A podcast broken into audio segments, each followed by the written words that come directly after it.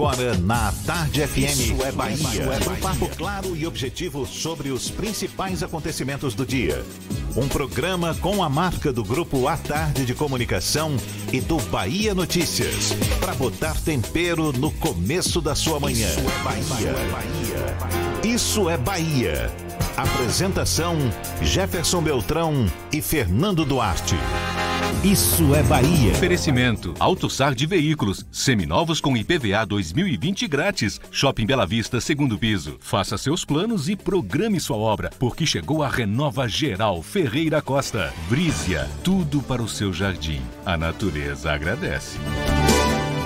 Que maravilha! Salve, salve! Bom dia! Seja bem-vindo, seja bem-vinda! Estamos começando mais um Isso é Bahia. E vamos aos assuntos que são destaque nesta segunda-feira, 27 de janeiro de 2020. Nova coleta de pescado é realizada em áreas atingidas por vazamento de óleo. Estudantes baianos usam borra de café e criam produtos que repelem o mosquito Aedes aegypti. Viaduto da Gabriela vai ser totalmente interditado a partir de hoje. Requalificação da Orla de Ondina deve ser entregue antes do carnaval. Justiça mantém liminar e divulgação do resultado do SISU continua suspensa. Brasileiros podem estar contaminados com coronavírus nas Filipinas. Show de Cláudia Leite marca abertura ao público do Centro de Convenções de Salvador. Bahia consegue vencer a primeira no Campeonato Baiano. O Vitória marca nos acréscimos e consegue empate diante do Flu de Feira. Jacuipense goleia o Bahia de Feira e assume liderança do Baianão. São assuntos que você acompanha a partir de agora no Isso é Bahia, um programa, como sempre, recheado de informação, com notícias, bate-papo e comentários para botar tempero no começo da sua manhã. Junto comigo, com a energia renovada numa segunda-feira, senhor Fernando Duarte, bom dia! Bom dia, Jefferson. Bom dia, Paulo Roberto na operação, Rodrigo Tardio e Vanessa Correia na produção. E um bom dia especial para quem está saindo de casa agora para ir para o trabalho, para quem está chegando agora de mais uma jornada e para quem está tomando aquele cafezinho muito esperto que o cheiro tá batendo aqui. Sejam todos muito bem-vindos a mais uma edição do Isso é Bahia. São, pois é, olha, você. Eu, cadê esse cafezinho, por favor, para limpar minha garganta? Paulinho. Olha, você nos acompanha também pelas nossas redes sociais, nosso aplicativo pela internet no atardefm.com.br e ainda pode nos assistir pelo canal da Tarde FM no YouTube, também pelo portal A Tarde e, claro, participar, enviar mensagens pelo nosso WhatsApp, também pelo YouTube, Fernando. Você pode mandar sua mensagem para o 71993111010 ou também pelo YouTube e interagir conosco aqui no estúdio. Tudo isso e muito mais a partir de agora para você.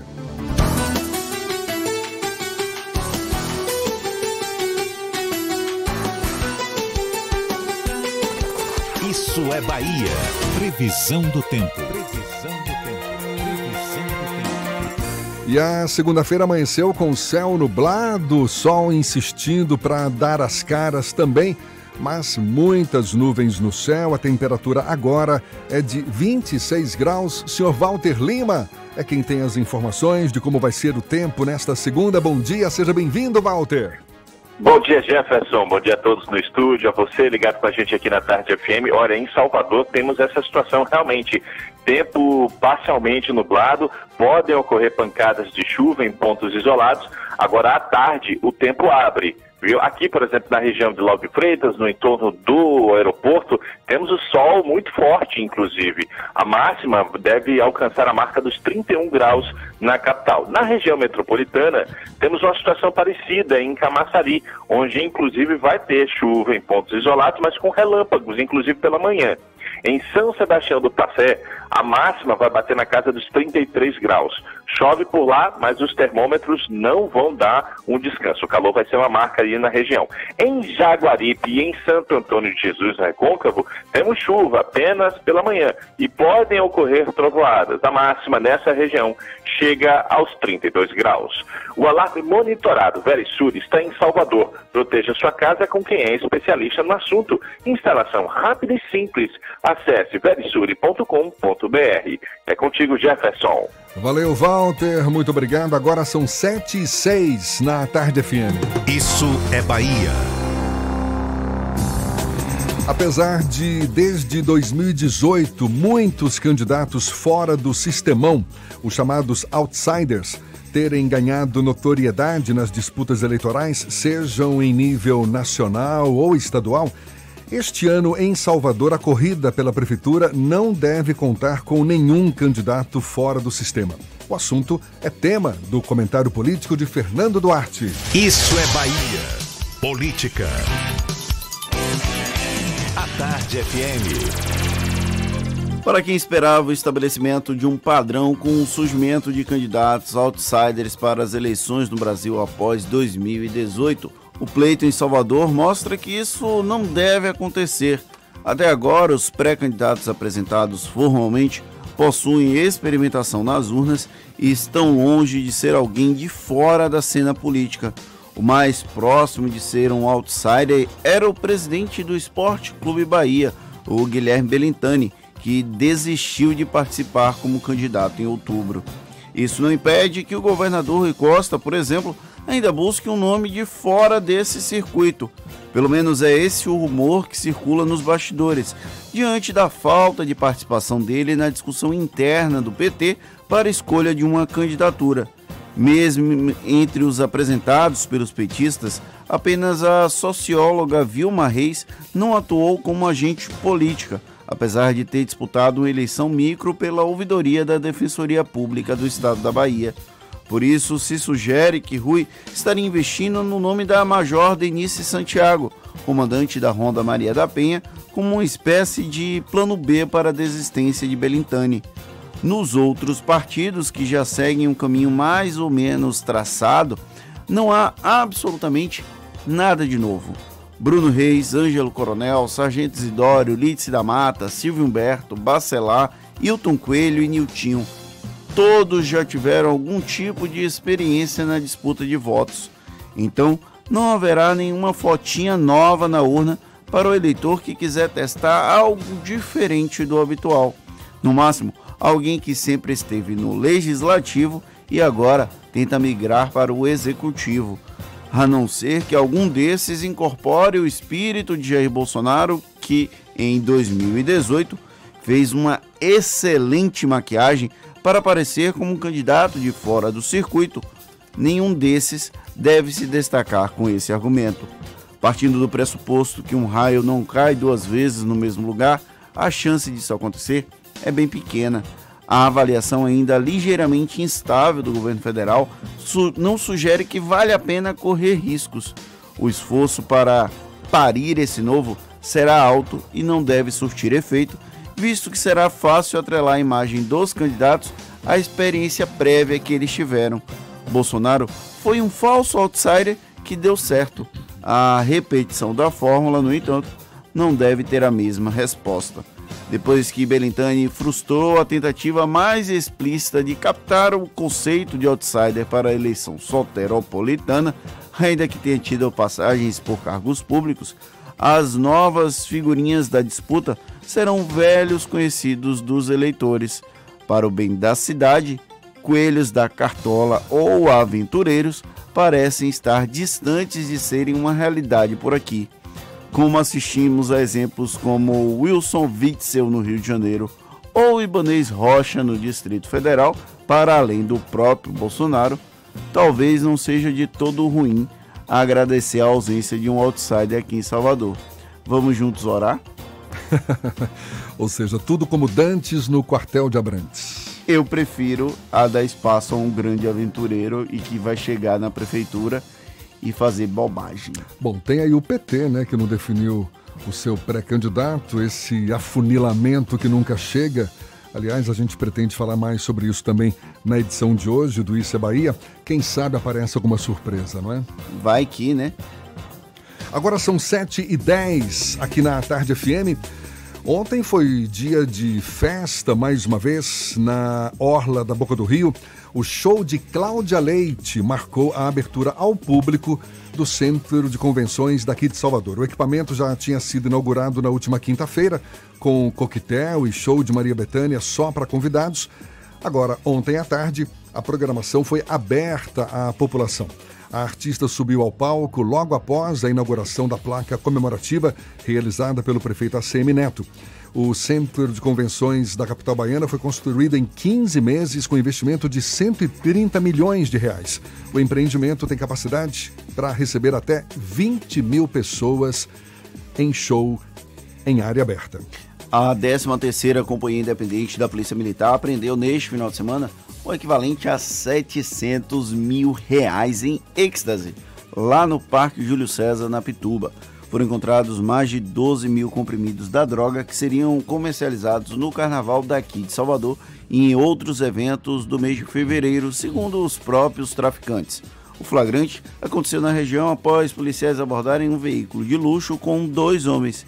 Eles assumiram que vendiam o entorpecente. A requalificação da Orla de Ondina entre as praças das Gordinhas e a Orungã devem ser concluídas ou deve ser concluída ainda em fevereiro, antes do carnaval.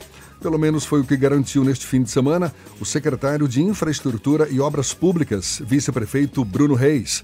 A obra é parte da segunda etapa de revitalização daquela região. As intervenções contemplam ampliação do calçadão e recuperação do canteiro central, que separa as avenidas Presidente Vargas e Oceânica. E atenção você motorista, o tráfego no viaduto da Gabriela vai ser totalmente interditado a partir de hoje. O viaduto da Gabriela, que liga o Vale do Canela ao bairro da Graça, vai ser interditado a partir de hoje para uma obra de recuperação. A previsão é que o fluxo seja normalizado no local até o próximo dia 14 de fevereiro. A Transalvador orienta que, por causa do bloqueio, os veículos que vierem da Graça em direção ao comércio vão ter, que, vão ter como opção acessar o Vale do Canela e fazer o retorno utilizando o viaduto da Graça, ali próximo à Faculdade de Administração da UFBA. Para quem deseja seguir para a Avenida Contorno, deve descer a alça de acesso em direção ao Vale do Canela aqui na Tarde FM 7 e 14.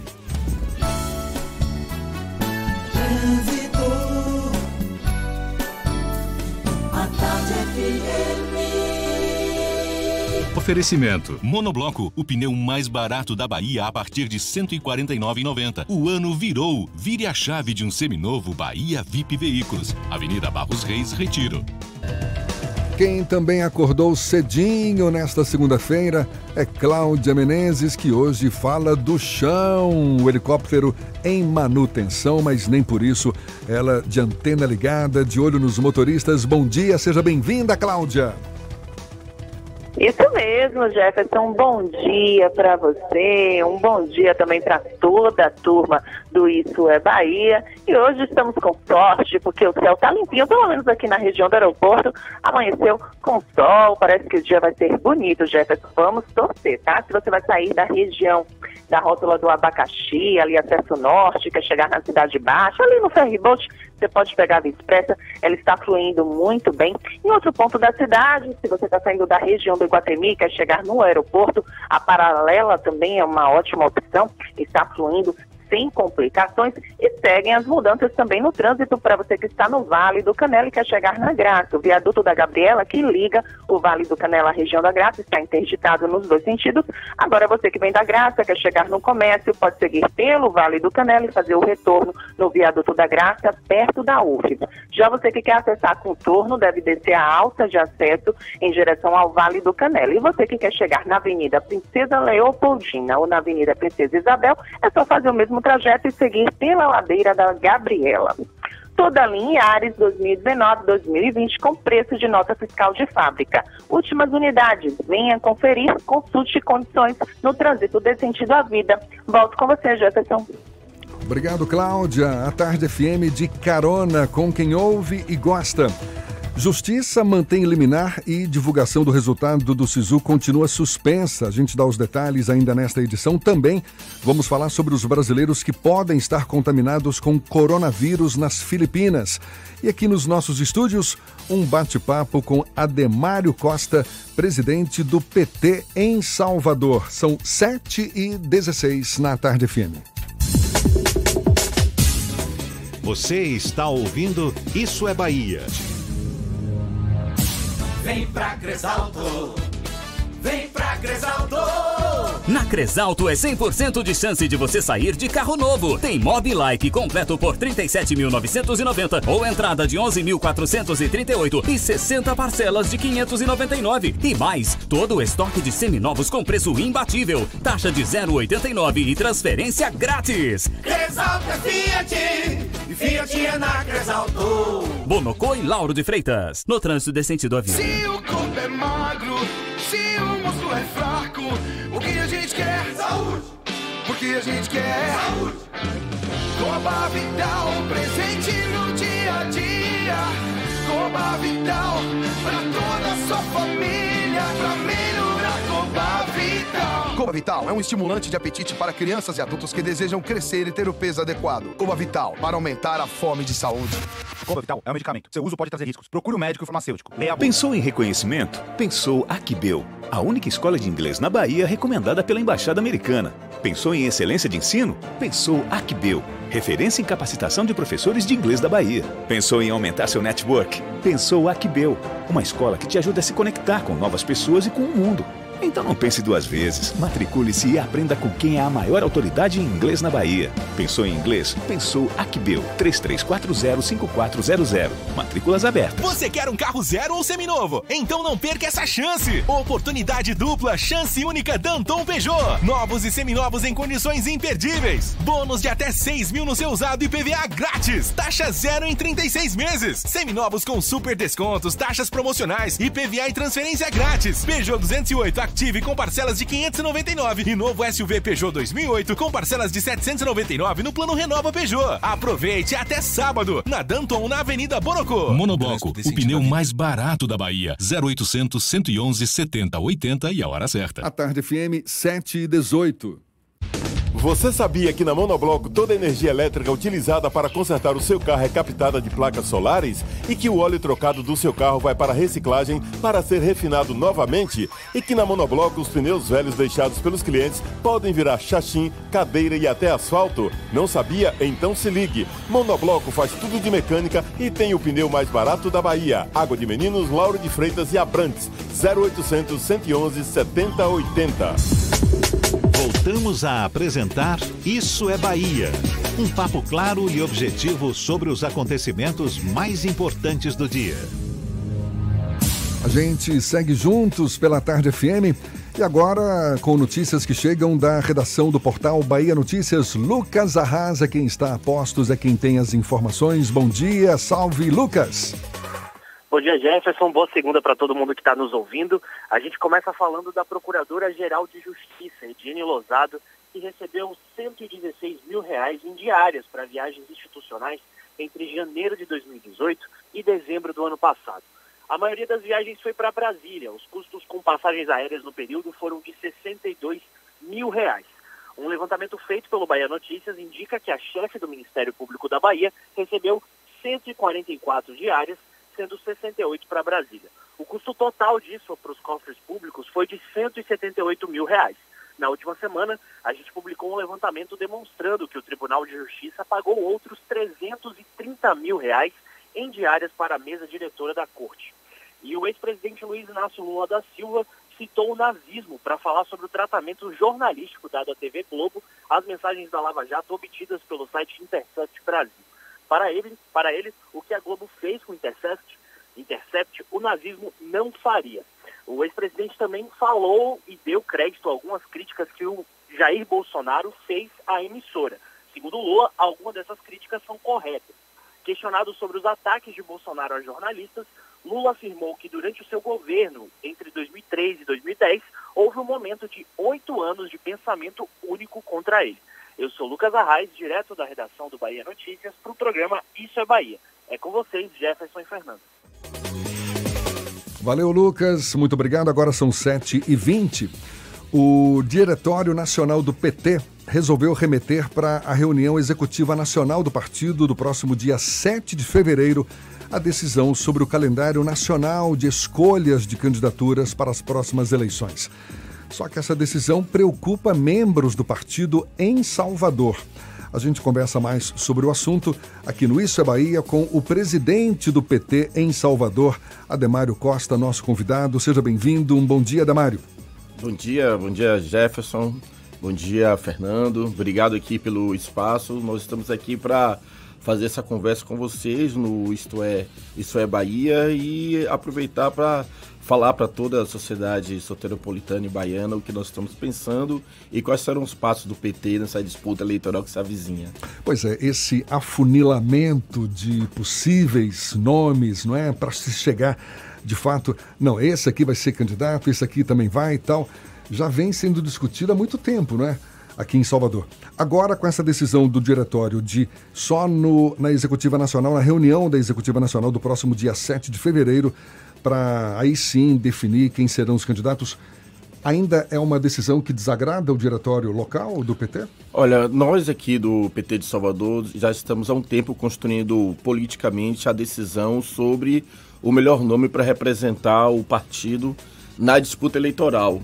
E ao mesmo tempo, a gente vem observando que esses nomes sofreram uma mudança bem profunda. Nós já tivemos o deputado federal Jorge Sola, já tivemos o deputado federal Vami Assunção, o deputado Nelson Pellegrino, o vereador Moisés Rocha, e hoje nós temos as duas companheiras Fábia Reis e Vilma Reis, o deputado Robinson Almeida e o ex-ministro Juca Ferreira. Nós temos quatro pré-candidatos. É, se dependesse do diretório municipal, a gente já teria acelerado o processo de escolha, mas a gente compreende também que nós do PT temos um tempo diferenciado, porque o nosso tempo, o tempo da política, que traz o presidente Lula, traz o senador Jacques Wagner, traz o governador Rui Costa, a nossa direção municipal, a nossa direção estadual, a nossa militância. Então nós temos vários ativos políticos, vários players que são fundamentais para construir esse processo. O PT é um partido nacional, então o PT é um partido local, de um chefe, de um dono que vai apresentar o caminho e todo mundo vai seguir. Nós somos um partido de debate político e disputa ideológica. Então, quando a gente também consegue trazer. O Lula ontem veio para a campanha de Salvador, né? O Lula ontem entrou na campanha eleitoral em Salvador, ele é um dos maiores eleitores da cidade, do ponto de vista individual. Depois do ACM Neto e do Rui Costa, Lula é o principal eleitor na cidade, ele se posicionou de forma muito é, explícita, referendando as posições do Diretório Municipal do PT, referendando as candidaturas, referendando a candidatura própria, assinalando a participação ativa que ele vai ter no processo eleitoral. Então, assim, nós estamos no tempo do PT e nesse jeito a gente vai conseguir construir uma síntese aí para apresentar um bom nome para a cidade. Você está dizendo que está no tempo do PT, mas que já teria acelerado a escolha do pré-candidato do partido em Salvador se dependesse do diretório local. É, mas é, esse não é o único fator, né? É isso que eu quero dizer. A gente não pode pensar que o diretório municipal do PT ele vai caminhar sozinho, porque o PT é um partido nacional. Tem essa diferença do PT para os demais partidos. Enquanto, com todo respeito às outras agremiações partidárias, mas a estratégia do PT não é uma estratégia local. Nós não estamos disputando o poder em Salvador. Nós estamos disputando o poder no Brasil e Salvador é um espaço fundamental da estratégia da disputa do PT para 2020 e 2022. E a gente só consegue sobreviver e enfrentar todas as adversidades que o PT enfrenta por essa característica de ser de fato um partido constituído nacionalmente. Isso que pode representar uma desvantagem em relação aos demais partidos que já começam a se articular e definir com mais rapidez seus pré-candidatos? Tem uma questão que é inevitável aqui na cidade. É, durante um tempo, os últimos meses, teve um movimento de tentar tirar de Salvador a polarização ideológica que está existindo no Brasil. Isso já, essa política já foi derrotada. A ideia de que Salvador seria um local, um espaço, um território livre de bolsonarismo é impossível constituir dessa forma, porque de fato a disputa aqui em Salvador será entre o PT e o DEM. Se a gente observa na sociedade, observa a movimentação dos políticos, da liderança do atual governo municipal, da movimentação do governador Rui Costa, dos partidos políticos, a sociedade já sentiu isso E o principal representante do bolsonarismo na Bahia, o sustentáculo dele aqui é o presidente nacional do DEM, que é o prefeito da cidade. Então, inevitavelmente, o PT vai polarizar e vai ser a principal alternativa de oposição ao atual governo municipal. Se, então, o senhor está dizendo que outros partidos, como o PSB, o PSD, o próprio Avante do Sargento Isidório não tem nenhum tipo de relevância nesse processo, apenas o PT e o DEM? Muito pelo contrário, falou. muito pelo contrário. O que eu estou colocando aqui é quem são as lideranças dos campos ideológicos. É disso Não, que eu estou falando. O senhor falou que são dois... PT e DEM vão liderar o processo e que só eles que importam na disputa ideológica. Não, só eles que importam, fica, eu deixo a sua vontade para colocar essas palavras. Se pegar o meu áudio, isso não está colocado. Tá o que bom. eu estou dizendo é que tem campos ideológicos distintos em oposição e esse campus ideológico tem duas lideranças bem distintas e colocadas, que é o DEM representando o bolsonarismo e o PT liderando o projeto de esquerda alternativo ao governo de Bolsonaro, que aqui é representado pelo DEM. Obviamente, como eu já coloquei em diversas ocasiões, nós temos um respeito muito profundo pelos nossos aliados. O PT não vai fazer nada sozinho. Nós vamos construir esse processo junto com a base aliada do governador Rui Costa, que é uma base aliada forte, ampla fiel que tem garantido esse projeto está governando a Bahia por 13 anos e ela vai estar aglutinada e coesa para a disputa eleitoral em Salvador. O PT tem essa tradição de discutir bastante, mas ultimamente tem-se uma crítica, principalmente dos partidos da base aliada, por estar, tá, digamos, empurrando com a barriga esse processo decisório que de alguma forma atrapalha a coesão da base aliada do governador Rui Costa. Há uma perspectiva que no dia 7 de fevereiro, quando vai acontecer a hum. reunião da Executiva Nacional e a definição do calendário do PT sim, sim. para o Brasil todo, se tenha um caminho um pouco mais traçado. Esses sucessivos adiamentos, esse tempo do PT não atrapalha a construção de uma candidatura competitiva do grupo ligado ao governador Rui Costa aqui em Salvador? Veja que todos os partidos da base do governador Rui Costa estão construindo de forma harmônica o processo eleitoral de 2020 aqui na capital. Entre nós não tem partido pedindo expulsão de vereador, não tem vereador querendo sair de partido porque não sabe se vai conseguir se reeleger, não teve promessa fantasiosa para os partidos políticos prometendo a eles eleger vereadores sem ter condição de constituir uma chapa competitiva, pelo contrário, a gente está com o pé no chão e construindo sem um fanismo esse caminho que vai nos levar à vitória em 2020. É natural que os partidos cobrem do PT, o PT tem esse papel de liderança frente ao governo do Estado, em aliança com esses partidos. Nós compreendemos a importância de apresentar uma solução política para a nossa base aliada. Ao mesmo tempo, a base já se articula de acordo com suas preferências ideológicas, né? Nós devemos ter aí uma chapa, duas ou três chapas, onde tenha o centro, a centro-esquerda, a esquerda, a, uma, uma chapa mais conservadora. Então, tem uma construção política que está avançando em torno da base do governador. É óbvio que, e é muito forte essa ideia, quando a gente coloca perfilados Lula, Rui Costa, Jacques Wagner, a militância do PT, Lídice da Mata, é, Bacelar, Otto, João Leão e Fabiola Mansur, Aí vem os quatro pré-candidatos do PT que eu já citei aqui, Silvio Humberto, e vai avançando com essa quantidade de lideranças que essa base tem. Nossa, nós estamos falando de um time altamente competitivo e com muita capacidade de enfrentar a disputa eleitoral em Salvador. Ademário, uma das críticas que o PT recebe que acaba optando por muita discussão, exatamente levando mais tempo para para definir esse, esse seu pré-candidato é exatamente porque não apresentou até agora um nome que tivesse a cara de Salvador. O próprio prefeito Assemineto chegou a fazer esse comentário recentemente. É uma crítica que procede? Olha, deixa eu te falar uma coisa. É, eu acho importante todas as críticas a gente, nós que somos militantes do PT, ser militante do PT, ser dirigente do PT, está acostumado a ouvir críticas, senão a gente não estaria onde nós estamos. No entanto, você perceba que nós estamos falando de um partido que, em todas as eleições majoritárias que aconteceram no Brasil, o PT ou foi o primeiro lugar ou foi o segundo lugar, em todas as eleições, nas condições mais adversas.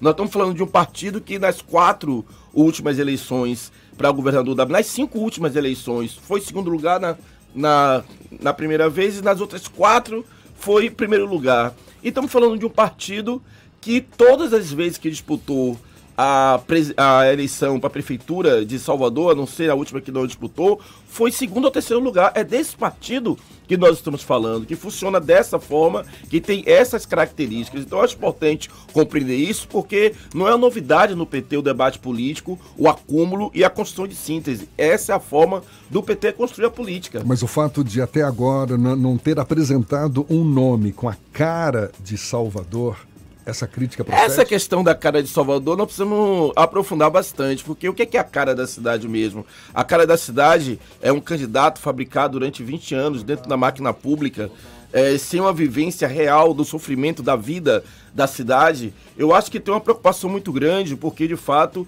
do, do aspecto político que está colocado aí pela situação municipal, a cara da cidade de fato não está representada. Né? Não temos um candidato da situação que possa representar uma novidade política.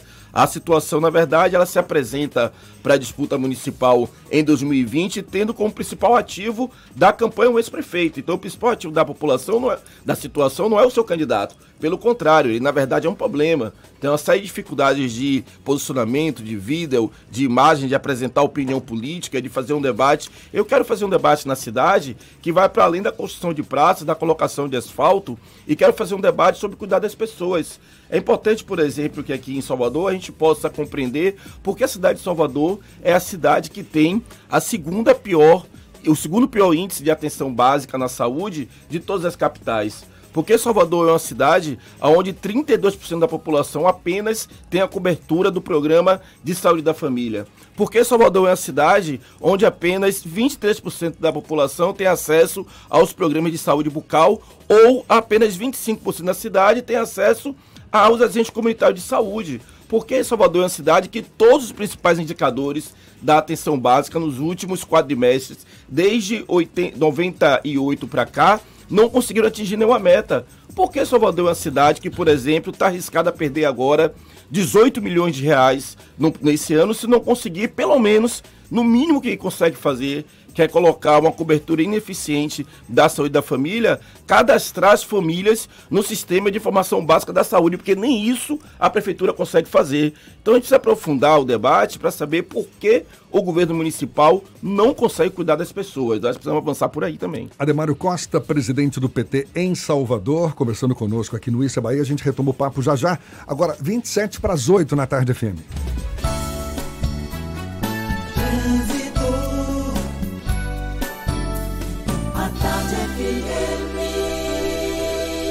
Oferecimento. Monobloco, o pneu mais barato da Bahia a partir de R$ 149,90. O ano virou. Vire a chave de um seminovo Bahia VIP Veículos. Avenida Barros Reis, Retiro. A gente volta a falar com Cláudia Menezes, acompanhando o fluxo de veículos na Grande Salvador. Novidades por aí, Cláudia? Oi, Jefferson. Olha, meu assunto é com você, motorista agora que vai sair de Itapuã, quer chegar na região do Iguatemi, pode pegar a paralela, está bem tranquila, inclusive melhor que a Orla, que tem lentidão agora, no trecho em Patamares, sentido Pituba. Agora, o acesso à rodoviária aí já está bastante intenso, com lentidão, mas é somente mesmo ali na entrada do terminal por causa do fluxo de veículos. Por isso, se você vai pegar alguém na rodoviária ou tem viagem lá na rodoviária, bom se apressar, viu? Porque o acesso lá já está complicado agora cedinho. Ansioso e preocupado, haja Calman. Calman é um calmante fitoterápico para casos de ansiedade e insônia. A vida pede Calman. Se persistirem os sintomas, o médico deverá ser consultado. Volto contigo, Jefferson. Valeu, Cláudia. A Tarde FM de carona com quem ouve e gosta. Para quem está acompanhando as partidas do Campeonato Baiano, olha só, o Bahia conseguiu vencer a primeira na competição motivo de festa aí para a torcida. O Vitória marcou nos acréscimos, conseguiu empate diante do Flu de Feira e o Jacuipense goleou o Bahia de Feira, está na liderança do campeonato. Portanto, detalhes você acompanha ainda nesta edição e já já a gente retoma o papo com Ademário Costa, presidente do PT em Salvador. Agora 25 para as 8 na tarde FM. Você está ouvindo Isso é Bahia. Chegou a hora de conquistar a sua estrela. Venha conferir o que a Mercedes-Benz tem de melhor. Conheça o C180 Avantgarde ou Exclusive 2019 de R$ 179.900 por apenas R$ 165.900 à vista. Venha fazer um test drive. Rodobens Mercedes-Benz Salvador, Avenida Luiz Viana Filho, 6864. No trânsito dê sentido à vida. O vestibular de medicina da Unime está chegando. Vem fazer sua graduação em uma universidade que oferece apoio personalizado. E você ainda tem aula com médicos renomados, aprende em laboratórios super equipados e conta com clínica escola desde o início do curso. Formação de qualidade que ensina na prática para você se tornar o profissional que o mercado precisa. Inscreva-se com sua nota do Enem até 7 de fevereiro. unime.edu.br Unime, todo dia é dia de acreditar. Neste verão você vai se emocionar, se envolver sem sair de casa. É isso mesmo. Com Team Live Ultra Fibra, a diversão em casa está garantida. Aproveite muito conteúdo online de Fox, Esporte Interativo e Cartoon Network e ainda experimente Look por 30 dias. Contratando 150 mega de velocidade, você navega com 300 mega por 12 meses no débito automático. Ligue para 0800 880 4141 ou acesse teamlive.team.com.br. Você sabia que na Monobloco os pneus velhos deixados pelos clientes podem virar chachim, cadeira e até asfalto? E que a Monobloco apoia o esporte amador e a cultura? E que também na Monobloco uma parte do lucro do serviço do seu carro você pode direcionar para algumas instituições beneficentes? Não sabia? Então se ligue. Monobloco faz tudo de mecânica e tem o pneu mais barato da Bahia. Água de Meninos, Lauro de Freitas e Abrantes.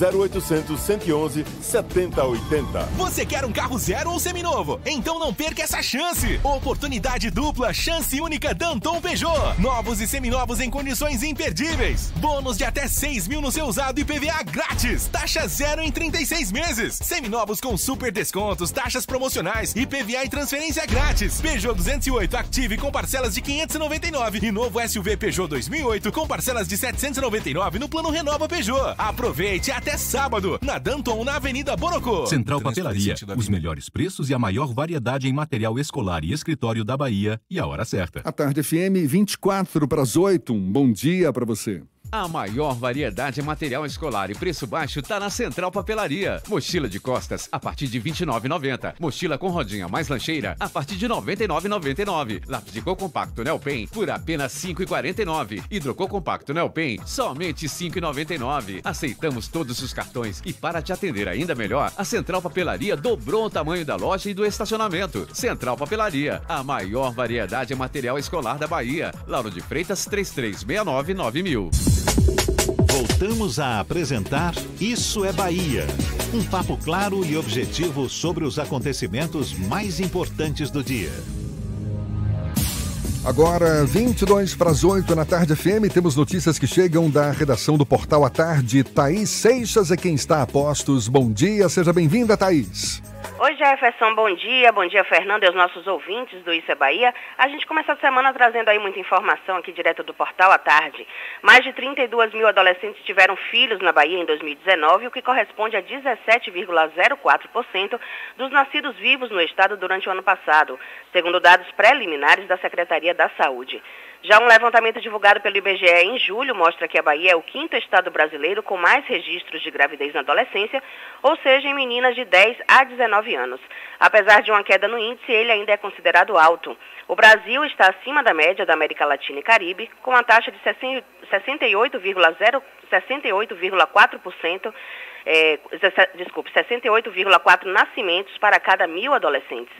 Falando agora sobre o transporte aéreo, a Bahia registra aumento de 38,6% no número de processos envolvendo o transporte aéreo entre 2017 e 2018, segundo dados do Conselho Nacional de Justiça. Os processos têm relação com cancelamentos de voos, atrasos, acidentes aéreos, extravio de bagagens e overbooking, que é ali a venda, a venda de passagem superior à capacidade da aeronave. Os cancelamentos de voos compõem a maior parte dos processos, com 32,1% em 2018. Já os atrasos vêm logo em seguida, com 28,8%. De acordo com a advogada Maria de Sá Almeida, tem direito à indenização o passageiro que tiver o voo cancelado ou atrasado por um período igual ou superior a quatro horas. Essas e outras notícias você confere aqui no portal tarde, atarde.com.br. Volto com você, Jefferson.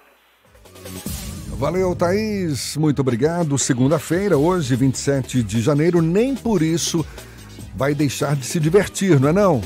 Janeiro, verãozão aí, então a gente te ajuda com as dicas dela. Shows, dança, teatro, música, diversão. Ouça agora as dicas da Marcita com Márcia Moreira. Olá, vamos às dicas para esta segunda-feira. A Orquestra Sinfônica da Bahia lançou um plano de assinaturas para a série Jorge Amado, a mais importante série da OSBA, responsável por trazer solistas e regentes renomados, além de programas com grandes obras sinfônicas. A partir de março serão realizadas sete edições da série na temporada 2020, com um repertório que inclui músicas de Tchaikovsky, Bach e Beethoven. O plano de assinaturas para estes concertos custa R$ 98,49 e já estão à venda nas bilheterias do TCA ou no site Ingresso Rápido. O projeto Segundas do Chorinho recebe a cantora Andréa Daltro e o violonista André Jordão, o show traz ainda as participações especiais de Dan Daltro, Fafá Daltro, Jovino Filho e Van Daltro. Juntos, eles vão interpretar clássicos do chorinho brasileiro, a exemplo de Pedacinho do Céu, de Valdir Azevedo, Doce de Coco, de Jacó do Bandolim e Carinhoso, de Pixinguinha. Hoje, às 8 da noite, na varanda do SESI Rio Vermelho, cover de 20 reais. O talento do clarinetista baiano Ivan Sacerdote chamou a atenção do cantor e compositor Caetano Veloso. Os dois ficaram amigos e logo surgiu uma parceria musical. O resultado pode ser conferido no show Caetano Veloso apresenta Ivan Sacerdote. No repertório, releituras de sucessos do compositor baiano, como Desde que o Samba é Samba, Peter Guest, Trilhos Urbanos, entre outros dia 8 de fevereiro às 9 da noite e dia 9 de fevereiro às 8 da noite na sala principal do Teatro Castro Alves. Ingressos a partir de 80 reais a inteira. Para saber mais da cena cultural, basta seguir o meu Instagram, Dicas da Marcita. Beijos e boa diversão! Isso é Bahia. Apresentação: Jefferson Beltrão e Fernando Duarte. A Tarde FM. Quem ouve, gosta. 7h42, a gente ainda tem mais alguns minutos para conversar com o presidente municipal do PT, Ademário Costa, nosso convidado no Isso é Bahia. Fernando. Presidente, eu queria entender como está o calendário agora do PT para definição do nome desse processo para disputar a eleição aqui em Salvador e como é que está a questão da composição da chapa para as candidaturas a vereador. Existe algum tipo de definição de calendário para isso? É, antes de te responder, Fernando, eu queria só lembrar uma coisa aqui que o Jefferson perguntou sobre a questão da cara da cidade. Eu queria lembrar uma coisa: o PT é o partido que tem a maior aceitação na cidade de Salvador. Claro que a gente faz uma política faz também uma avaliação a partir das lideranças individuais. Mas nunca empacou um prefeito, quando a gente né? vai ver os partidos políticos, a gente vê que o PT tem mais de 40% de aceitação na, na cidade. Não, é de fato, a gente tem que analisar os motivos que fazem com que os partidos estritamente de esquerda não tenham conquistado a prefeitura da cidade, apesar de que o anticarlismo já venceu algumas vezes aqui em Salvador e muitas vezes também com o nosso com o nosso apoio, mas a gente tem esse sentimento que quando a gente vai na periferia, quando conversa com a dona de casa, com o trabalhador da construção civil, com os intelectuais, com professores, e percebe a força que o PT tem, que também está expressa em pesquisas e números. Sobre o calendário, é, eu queria ressaltar a fala do presidente Lula, vocês observarem como o radar do PT nacional e nossa principal liderança está voltada para a eleição aqui de Salvador também. Salvador vai ser a cidade onde a disputa ideológica de 2020 e 2022, que é antes de 2022, vai ser uma disputa central sobre o que, que é esse novo centro político que o Ciro Gomes tenta editar, essa aliança nova entre o PDT e o DEM, tentando trazer também setores do PSB em nível nacional. E aqui vai ser discutido se de fato é possível ter uma espécie de direita alternativa, educada, que come de garfo e faca e que usa é, e que usa guardanapo, ou se nós vamos ter como alternativa para a superação desse neofascismo que está instalado no Brasil, uma esquerda autêntica, com a cara social e com a preocupação verdadeiramente profunda com o conjunto da sociedade. No dia 7 de fevereiro, a Executiva Nacional do PT vai aprovar o calendário nacional, porque o nosso calendário ele não é de cada cidade, né?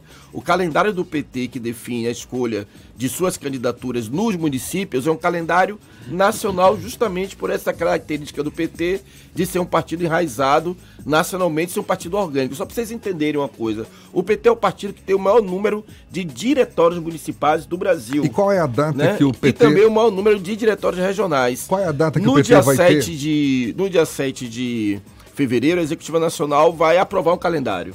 A partir do calendário que a Executiva Nacional vai aprovar, que vai autorizar os diretórios municipais a entrar na reta final da escolha de definições, nós vamos fazer a reunião do Diretório Municipal e ele vai, com as prerrogativas que o calendário nacional vai nos outorgar, e nós vamos decidir de fato prazos, datas para poder escolher garantir a escolha dos nomes. Qual é a data mais provável para se ter o nome que vai representar o partido na disputa para a... prefeito de Salvador? Essa questão de data, data, é, cravar a data que vai escolher o nome, eu acho que não é o central nesse momento. O central nesse momento é manter a estratégia em curso e o processo.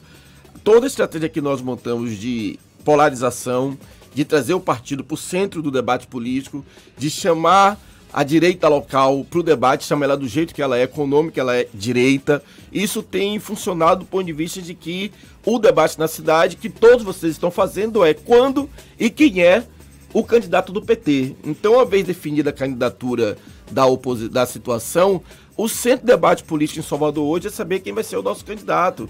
Então isso é muito importante. Inclusive, todas as especulações que, que existiam se o PT teria ou não candidatura própria, todas eles, elas foram por água abaixo, caíram por água abaixo, porque está claro aí, está evidente que o PT terá sua candidatura e vai polarizar o debate, está polarizando o debate sobre concepção de cidade, inclusive com o atual governo municipal.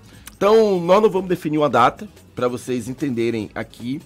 Eu posso dizer para vocês e adiantar aqui em primeira mão que logo depois que a Executiva Nacional do PT se reunir no dia 7 de fevereiro, na semana seguinte haverá reunião do Diretório Municipal do partido e a partir dessa reunião do Diretório Municipal nós vamos publicizar aí sim para a sociedade soteropolitana qual será o método e o prazo do PT para escolher o seu nome para a Prefeitura de Salvador. Nos bastidores aconteceu, circulou a informação que essa ideia de postergar o processo de escolha de uma candidatura também passava pelas definições das candidaturas a vereador. Tem algum tipo de problema na formação das chapas de vereador, não só do PT, mas de outros partidos da base aliada? Tem essa conversa para rearrumar alguns candidatos a vereador ou isso não está em debate? Olha, vai ser natural do processo, e isso não é o momento que a gente vai resolver agora, que é essa construção de forma coletiva com os partidos da base para a arrumação das chapas. Mas o PT hoje tem mais de 60 candidatos, pré-candidaturas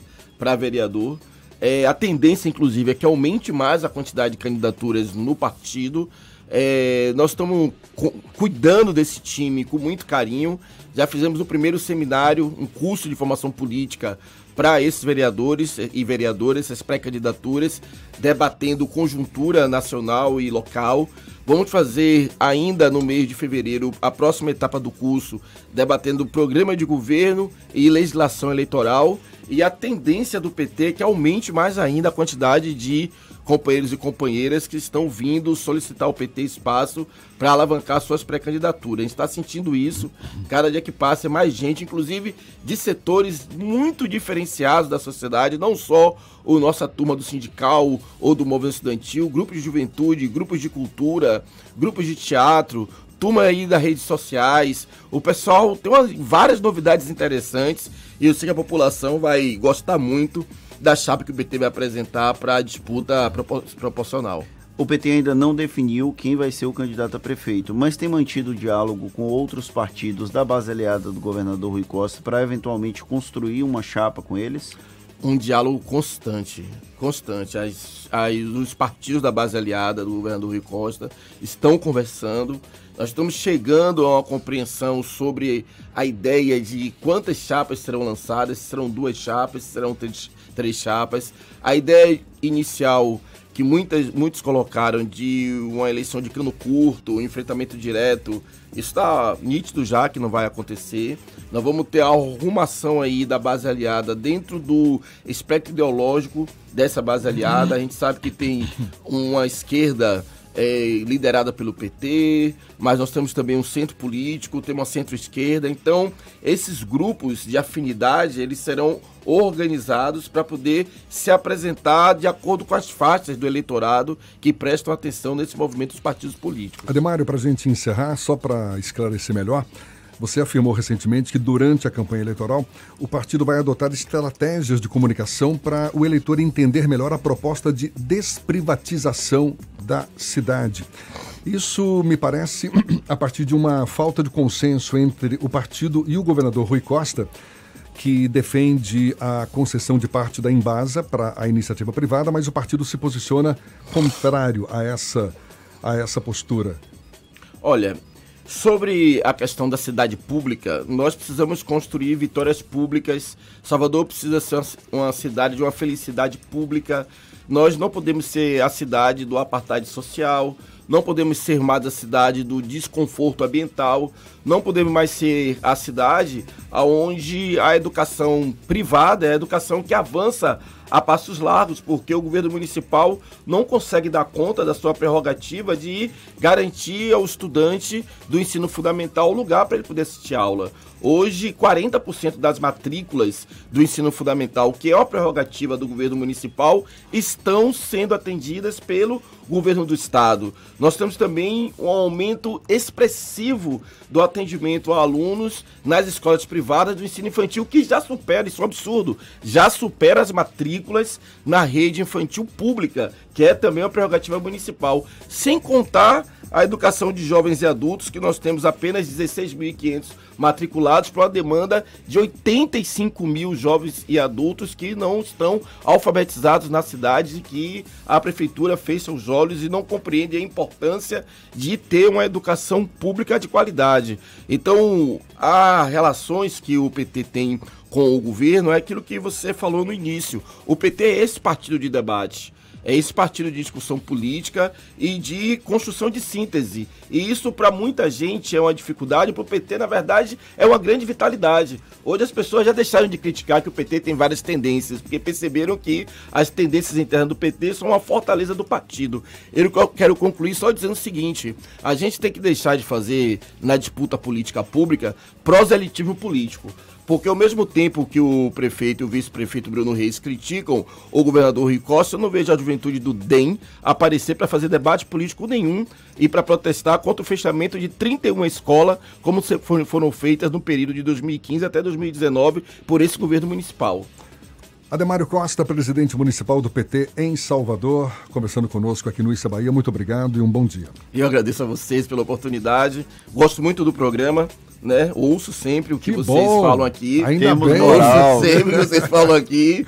Torcendo aí para cada dia ficar mais próximo do debate político que vocês fazem, que é um debate qualificado. E parabenizar, agradecer a oportunidade. Muito obrigado mais uma vez. Agora, sete para as oito na Tarde FM. Isso é Bahia. Economia. A Tarde FM. Bom dia, Jefferson. Bom dia, Fernando. Bom dia, queridos ouvintes da Tarde FM. O Ibovespa fechou a semana em leve queda de 0,10% em 118.376 pontos, enquanto o dólar fechou em queda de 0,5%, fechando a R$ 4,18. A semana foi marcada pelo Fórum Econômico Mundial em Davos e pela preocupação com o coronavírus na Ásia e com alguns casos registrados nos Estados Unidos. Já no Brasil, o CAGED registrou a criação de mais de 307 mil empregos em dezembro, o que surpreendeu a expectativa de mercado. Os destaques corporativos positivos na semana ficaram com as ações da VEG, com alta de 12,5%, e Uzi Minas, com alta de 11%. Já na ponta negativa, ficou a varejista Hering, com queda de mais de 14%, com divulgação de dados fracos de venda em relação ao último trimestre. Para essa semana, na quarta-feira, dia 27, terá a decisão de política monetária do Banco Central Americano, o Fed, que, de acordo com a expectativa do mercado, não deve sofrer alteração. Já no Brasil, será divulgado na sexta-feira, dia 31, a taxa de desemprego nacional. A todos, desejo um bom dia e bons negócios. Eu sou Leonardo Souza, sócio da BP Investimentos. Isso é Bahia. A gente fala agora de futebol. Olha só, a segunda rodada do Campeonato Baiano terminou com um novo líder, Jacuipense. A equipe bateu o Bahia de Feira por 4 a 1 ontem em Riachão do Jacuípe. Popô, Tiaguinho, Eudair e Rafael Bastos marcaram a favor do Leão do Cisal, enquanto Deon fez o único do Tremendão. Com quatro pontos, o Jacuipense está na ponta da tabela pelo saldo de gols e vai defender sua posição, agora enfrentando o Doce Mel, olha só, Doce Mel na próxima quarta-feira. E o Bahia não sentiu muitas dificuldades para conseguir seu primeiro triunfo no Campeonato Baiano. Na partida contra o Vitória da Conquista, disputada ontem no estádio de Pituaçu, o tricolor venceu por 2 a 0. O bom resultado do esquadrão foi conquistado ainda no primeiro tempo com gols marcados por William Lepo e Gustavo. Próximo jogo do Bahia vai ser na quarta-feira contra o Bahia de Feira na Arena Cajueiro, às nove e meia da noite. Já o Vitória da Conquista enfrenta, enfrenta o Atlético de Alagoinhas no mesmo dia no Carneirão. E o Vitória, pois é, para variar um pouquinho, né? Passou sufoco ontem no estádio Joia da Princesa, em Feira de Santana. O Leão conseguiu um empate nos acréscimos diante do Fluminense de Feira, saiu de lá com a igualdade de 2 a 2 no placar. No segundo tempo, o jogo estava em 2 a 1 para o Feira, mas já nos acréscimos aos 46 minutos, Heron empatou a partida. O próximo jogo do Vitória vai ser contra o Juazeirense no Barradão, na quarta-feira, às sete e meia da noite. Já o Flu de Feira visita o Jacobina no estádio José Rocha no mesmo dia, às oito e meia da noite. E uma triste notícia: o ex-jogador de basquete Kobe Bryant, um dos maiores da história do esporte, morreu após o helicóptero em que ele estava cair em Calabasas, nos Estados Unidos. Kobe estava acompanhado de mais oito pessoas, entre elas sua filha de 13 anos, Diana, que assim como o pai também jogava basquete. Não houve sobreviventes. A queda do avião aconteceu ontem à tarde em uma área descampada da região. As causas do acidente estão sendo investigadas pela polícia californiana. O ex-jogador da NBA deixa outras três filhas, uma delas de sete meses, e sua esposa, esposa Vanessa Bryant. Tá certo, agora são 7h57 na tarde FM.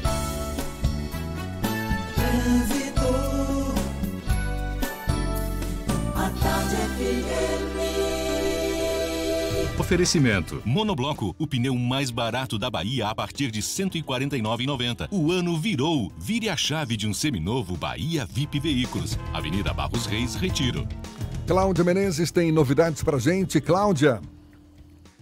Oi, Jefferson. Eu chego agora com informações de três acidentes, viu? Reflexos de um atropelamento na Edgar Santos, na rotatória de Narandiba. Uma ambulância do SAMU foi deslocada para o local. Tem lentidão nesse torno. Se você está nessa região, quer acessar a paralela, melhor seguir para a ladeira do Tabueiro nesse momento.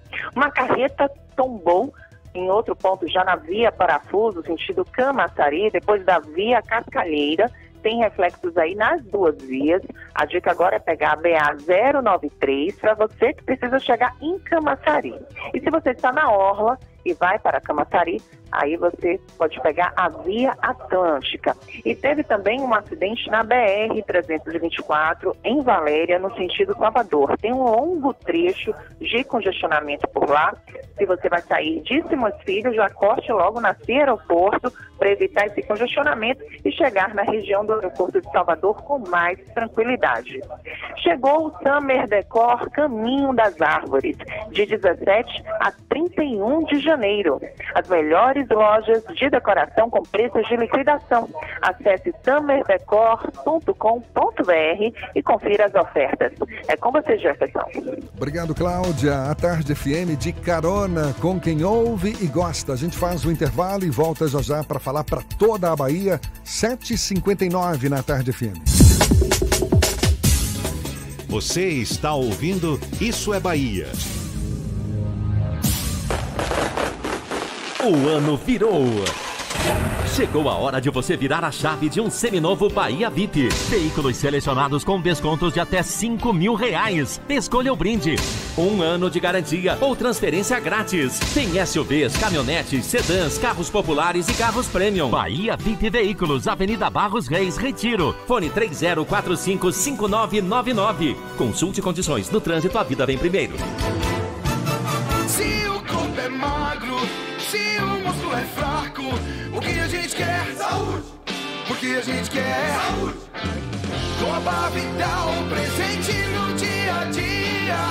Coba Vital, pra toda a sua família, pra melhorar Coba Vital. Coba Vital é um estimulante de apetite para crianças e adultos que desejam crescer e ter o peso adequado. Coba Vital, para aumentar a fome de saúde. Vital é um medicamento. Seu uso pode trazer riscos. Procure o um médico e farmacêutico. Leia a bula. Acredite no seu jeito único de cuidar do seu bebê. Isso nos inspirou a criar Huggies Supreme Care, fralda roupinha que se ajusta sozinha para que seu bebê fique sempre protegido e confortável, de forma tão única como em seu abraço. Ofertas Caoa. Comece o ano de carro novo. HB20 nova geração com entrada mais parcelas de 639 reais e IPVA 2020 grátis. E ainda Creta Prestige 2.0 com tabela FIP no seu usado ou documentação IPVA 2020 grátis. Visite a HND Caoa Lauro de Freitas, Rua Luiz Antônio Nogueira 65 Centro, telefone 30 32 23 50 ou consulte caoa.com.br. No trânsito, dê sentido à vida.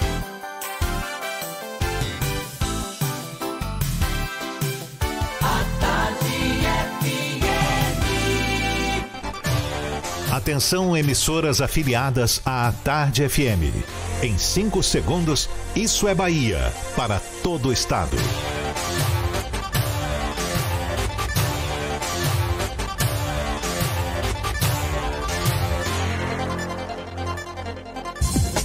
No ar, isso é Bahia. Informação com a marca do Grupo A Tarde e do Bahia Notícias. Política, segurança, saúde, cidadania. Isso é Bahia. Apresentação: Jefferson Beltrão e Fernando Duarte.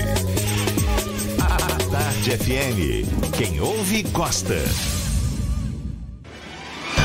Que maravilha! Salve, salve, bom dia! Seja bem-vindo a partir de agora. Seja bem-vinda também a partir de agora. Isso é Bahia, em rede com emissoras de todas as regiões do estado. E vamos aos assuntos que são destaque nesta segunda-feira, 27 de janeiro de 2020. Nova coleta de pescado é realizada em áreas atingidas por vazamento de óleo. Estudantes baianos usam borra de café e criam produtos que repelem o mosquito Aedes aegypti. Justiça mantém liminar e divulgação do resultado do SISU continua suspensa. Brasileiros podem estar contaminados com coronavírus nas Filipinas. Porto Seguro e Ilhéus terão oferta de voos extras no mês de fevereiro. Isso é Bahia, um programa recheado de informação, com notícias, bate-papo, comentários para botar tempero no começo da sua manhã. Parte desse tempero, adivinha? É dele, Fernando Duarte. Bom dia! Bom dia, Jefferson. Bom dia, Paulo Roberto na operação, Rodrigo Tardio e Vanessa Correia na produção. E um bom dia mais que especial para as nossas queridas emissoras parceiras e afiliadas, a 93 FM de Jiquié, Interativa FM de Eunápolis, Ativa, não, Interativa FM de Itabuna, Ativa FM que é de Eunápolis, Cultura FM de Paulo Afonso, IDC Líder FM, Cidade FM de Luiz Eduardo Magalhães, Itapuí FM de Tororó, Eldorado FM de Teixeira de Freitas, RB Líder FM de Rui Barbosa, Serrana Líder FM de Jacobina e Baiana FM de Itaberaba. Sejam todos muito bem-vindos a mais uma edição do Isso é Bahia. A gente lembra, você nos acompanha também pelas nossas redes sociais, tem o nosso aplicativo pela internet no atardefm.com.br. Além de nos ouvir, oi nós aqui pode nos assistir pelo canal da Tarde FM no YouTube, também pelo portal A Tarde e, claro, marcar presença, participar, enviar suas mensagens por onde, Fernando? Pelo WhatsApp no 71993111010 ou também pelo YouTube. Mande a sua mensagem e interaja conosco aqui no estúdio. Tudo isso e muito mais a partir de agora para você.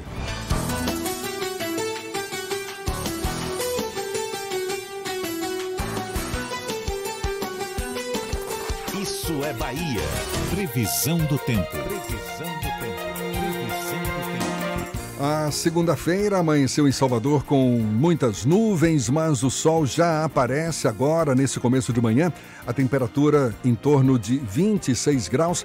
Mais cedo, Walter Lima nos antecipou, disse que pode haver pancadas isoladas ao longo do dia, mas o sol também vai, portanto, marcar presença. E no interior do estado, Walter, chega mais. Bom dia mais uma vez, amigo. Muito bom dia, Jefferson. Bom dia a todos do estúdio. É você ligado com a gente em toda a Bahia. A gente vai fazer um raio-x aqui, principalmente por conta da preocupação por, uh, do volume de chuvas no Espírito Santo e em Minas Gerais. Como é que estão os municípios que estão ali na divisa com esses dois importantes estados?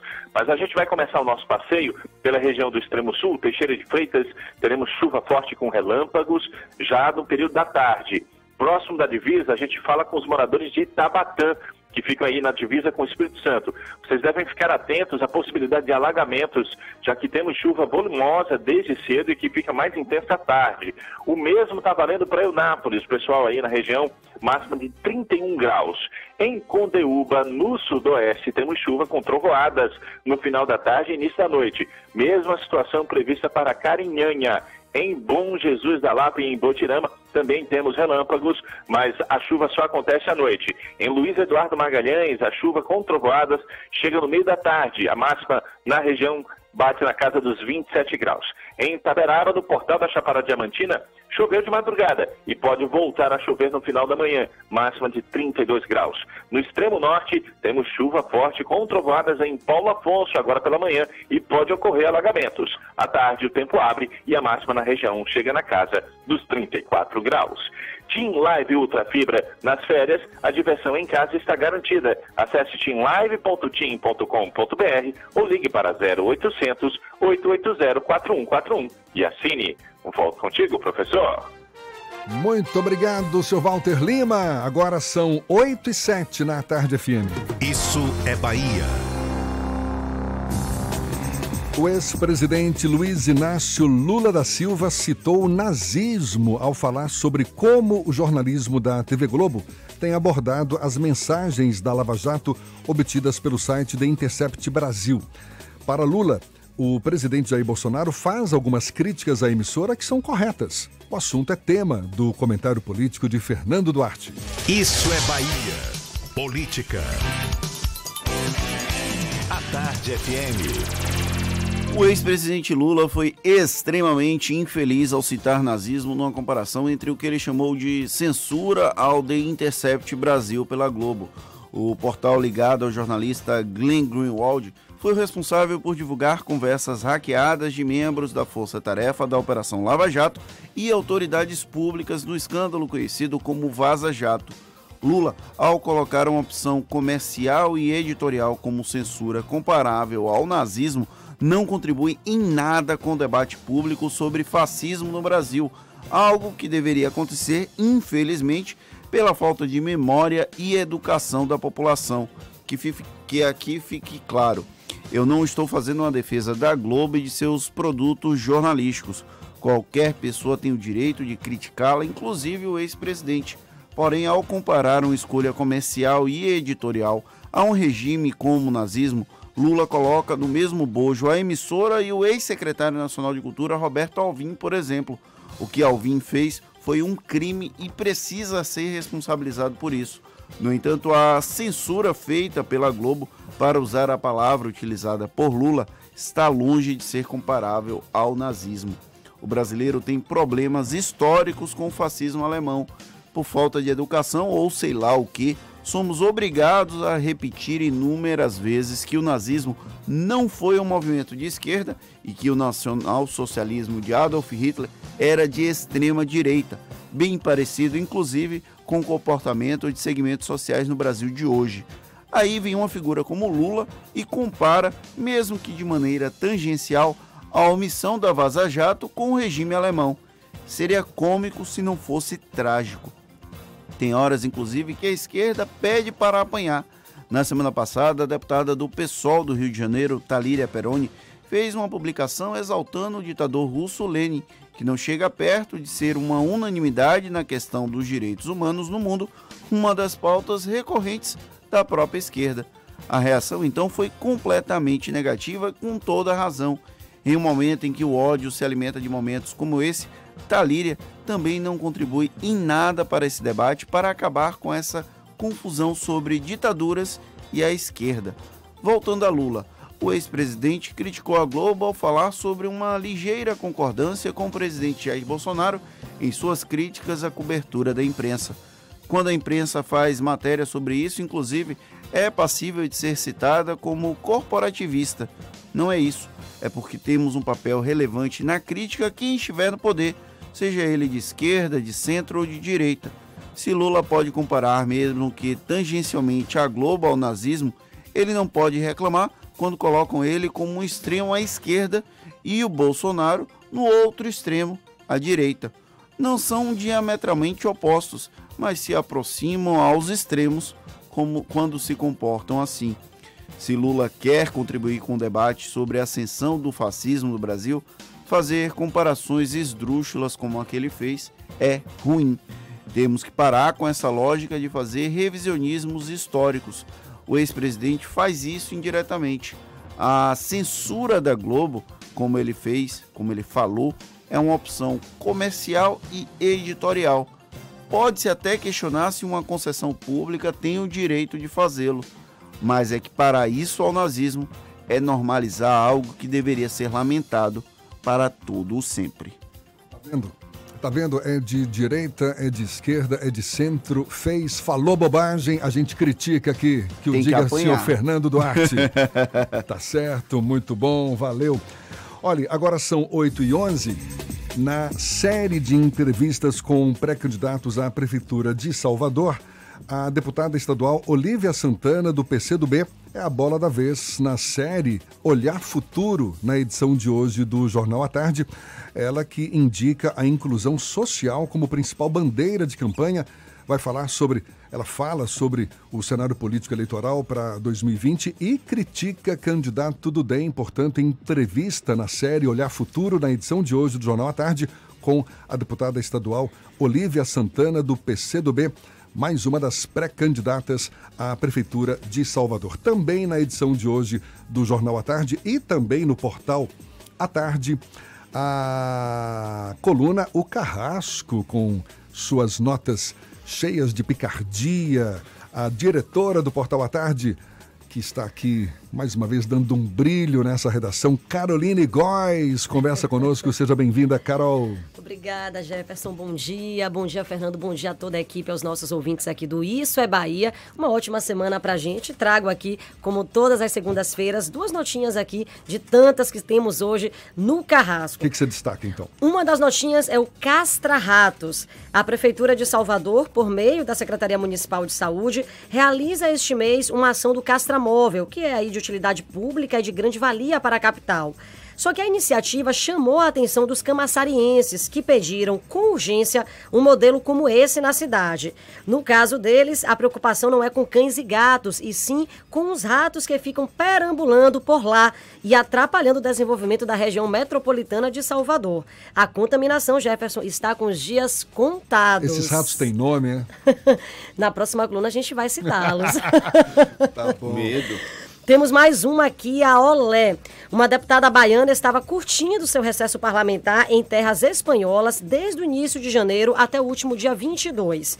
Com a convocação extraordinária de Rui Costa, cada deputado receberá 50 mil reais, valor correspondente a um salário no começo do mês e outro ao fim. A nobre legisladora, que esteve ausente a maior parte do mês, receberá a bolada cheia? Estamos de olho, viu? Tá certo. E olha, tem até notas sobre marihuana, para quem gosta. tem marihuana 1 e marihuana 2. Por que quando fala de marihuana Apontou para Fernando, é? Eu, eu, não, eu falo olhando para você, você Fernando. Fica empolgado quando a gente pra fala ver... de cannabis Aí, tá vendo? Para né? ver qual é a reação Olha dele. Só, e ele reage na hora, o tá vendo? professor aqui ficou, falou inclusive sobre isso, a empolgação de Jefferson ao falar sobre cannabis. Mas o primeiro a reagir é o Fernando, já reparou? é. Carol, muito obrigado. Obrigada. Bom começo de semana para você.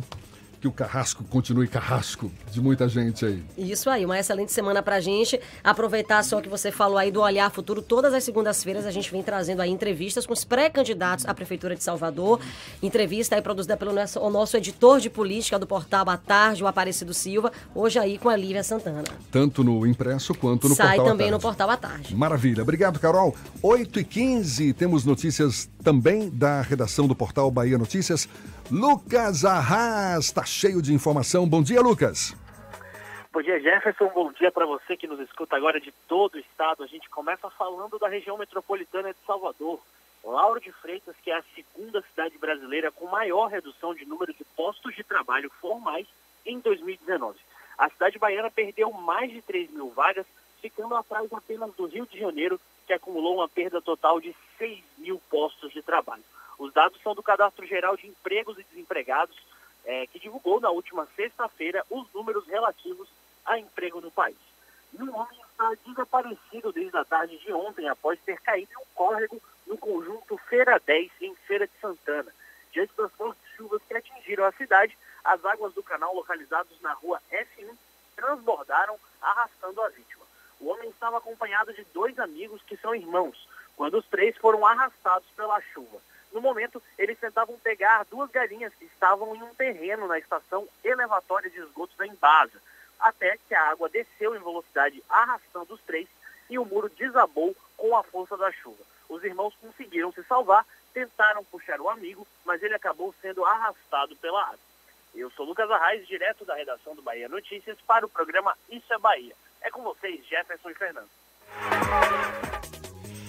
Obrigado, Lucas. 8 e 16 e o presidente Jair Bolsonaro garantiu que o Ministério da Saúde e as Forças Armadas estão cientes do risco do coronavírus. Fernando? O presidente declarou ontem, durante compromisso oficial em Nova Delhi, na Índia, que o Ministério da Saúde do Brasil e as Forças Armadas estão cientes desses riscos de contaminação pelo coronavírus. De acordo com Bolsonaro, a preocupação existe, mas não chega a uma situação alarmante e que nenhum caso foi confirmado no Brasil. A China informou ontem que 80 pessoas já morreram no país pelo vírus, além de mais de quase 3 mil casos. Há também registro de que o coronavírus já chegou nos Estados Unidos, França, Canadá, Austrália e Tailândia. É, e a Embaixada do Brasil nas Filipinas tenta contato com uma família de brasileiros que pode estar contaminada pelo coronavírus. O Ministério de Relações Exteriores confirmou ontem a existência de uma família com sintomas respiratórios parecidos com os da doença. De acordo com informações do jornal Estado de São Paulo, a família esteve recentemente em Wuhan, na China, epicentro do surto do vírus. Um casal e o filho de 10 anos foram isolados em um hospital de Palawan, a 800 quilômetros da capital filipina, que é Manila. A embaixada ainda não conseguiu falar com os pacientes, nem tem informações sobre o estado de saúde deles. Agora, 8 e 18 vamos começar o nosso giro pelo interior do estado. Vamos a Jequié, Cidade Sol, Marcos Canguçu, da 93 FM. É quem tem as informações da região. Bom dia, Marcos. Bom dia, Jefferson. Bom dia, Fernando Aço, ouvintes ligados no Isso é Bahia. Mais uma semana começando e você, ouvinte, bem informado. Um temporal atingiu a cidade de Ubaíra, no Vale do Jiquiriçá, e deixou ruas alagadas na tarde de ontem. A chuva causou estragos, o grande volume de água arrastou carros e algumas ruas até enxurradas se formaram. Equipes da prefeitura fazem o levantamento dos estragos e ainda não tem um balanço de desabrigados e desaparecidos. A previsão para hoje na cidade é de pancadas de chuva à tarde e à noite, com temperaturas que oscilam entre 20 e 35 graus. Está desaparecido desde a última sexta-feira Helenildo Almeida Andrade, conhecido como Jardel do Jogo do Bicho, de aproximadamente 45 anos. O Jardel trabalha fazendo apostas em frente ao prédio do Multicenter, no centro de Jequié, e teria desaparecido por volta das 18 horas, quando retornava para sua casa, onde reside com os pais. Até o momento, a família não tem informações do paradeiro desta pessoa. Qualquer informação pode ser oferecida pelo 190 da Polícia Civil. O Doce Mel Esporte Clube entrou em campo na tarde de ontem no estádio Lomanto Júnior Vitória da Conquista contra o Atlético de Alagoinhas em jogo válido pela segunda rodada do Baianão e amargou a sua segunda derrota. Com o resultado de 2 a 1, o Doce Mel ocupa a lanterna, sendo o único time que ainda não pontuou. A situação é delicada, sobretudo porque as próximas duas partidas serão contra a Jacuipense, líder da competição, e Juazeirense, ambas fora de casa. Dos estúdios da Rádio 93 FM para o Isso é Bahia, Marcos Canguçu. Valeu, Marcos. 8 e 19. Olha só que situação dramática em Minas Gerais. A Defesa Civil de Minas confirmou ontem 44 mortes por causa da chuva que atinge o estado desde sexta-feira. Segundo a Defesa Civil, 19 pessoas seguem desaparecidas. Até amanhã de ontem, a Defesa Civil contabilizava mais de 3 mil desabrigados e quase 14 mil desalojados. A cidade com mais mortes confirmadas é a capital, Belo Horizonte, com 13 no total. A Justiça manteve a liminar que suspendeu o SISU, que teve inscrições encerradas ontem à noite. A medida significa que os resultados dos exames não serão divulgados amanhã, como estava previsto no cronograma. A decisão foi tomada pela desembargadora federal Teresina Caserta, presidente do Tribunal Regional Federal da Terceira Região. Em um despacho contra os organizadores do Enem, a desembargadora federal pediu transparência no exame e explicou que as razões que levaram à suspensão do SISU na primeira instância não foram sanadas. A gente dá mais um pulo até o interior do estado. Vamos ao norte da Bahia. Paulo Afonso é Zuca, da Cultura FM, quem tem as notícias da região. Bom dia, Zuca. Bom dia, Jefferson. Bom dia, Fernando. Bom dia a toda a equipe do programa Isso é Bahia. Estamos aqui na capital da energia elétrica, Paulo Afonso coração da décima região baiana. Olha, por aqui, nenhuma alteração nas últimas 24 horas, graças a Deus, tudo tranquilo na área policial, na área hospitalar, é, no trânsito. O que a gente destaca são as chuvas que estão caindo aqui na nossa região. Não são chuvas torrenciais, não temos grandes transtornos, graças a Deus. Uma felicidade para o ruralista, né? Não só o homem do campo aqui de Paulo Afonso, mas também de toda essa nossa região baiana, é, Pernambuco, Sergipe, Alagoas, por onde chegam as ondas da 92,7, reproduzindo o programa Isso é Bahia, e essa chuva tem fortalecido de uma forma importantíssima a agricultura familiar para estes ruralistas. Muitos também plantam para revender produtos nas feiras livres aqui da nossa é, região. Então a gente vai destacando, né? Tem um ou outro transtorno numa estrada vicinal, né? A estrada de barro, como a gente costuma é, destacar aqui é, nessa região baiana. É, às vezes um barreiro ou outro, ele dá aquela sangrada esperta, mas enfim, nada de é, anormalidade. Né? A chuvinha que tem caído aqui na nossa região tem sido muito importante, principalmente para o ruralista. A gente tem recebido informações do homem do campo, a felicidade do homem do campo com relação é, a estas chuvas, né? Repito, para a agricultura familiar, é, para a criação dos animais, é um fato positivo. A gente tem observado por outras regiões da Bahia alguns transtornos. Na nossa região, graças a Deus, nenhuma situação considerada anormal. São informações de Antônio Carlos Zuca, Rádio Cultura de Paulo Afonso, da capital da energia elétrica é Bahia.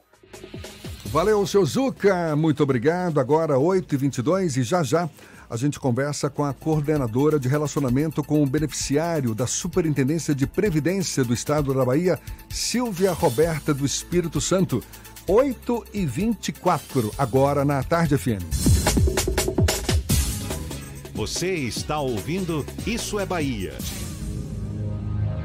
Você quer um carro zero ou seminovo? Então não perca essa chance! Oportunidade dupla, chance única Danton Peugeot. Novos e seminovos em condições imperdíveis. Bônus de até 6 mil no seu usado e PVA grátis. Taxa zero em 36 meses. Seminovos com super descontos, taxas promocionais e PVA e transferência grátis. Peugeot 208 Active com parcelas de 599 e novo SUV Peugeot 2008 com parcelas de 799 no plano Renova Peugeot. Aproveite até sábado na Danton na Avenida Boroco. Vem pra Cresalto, vem pra Cresalto.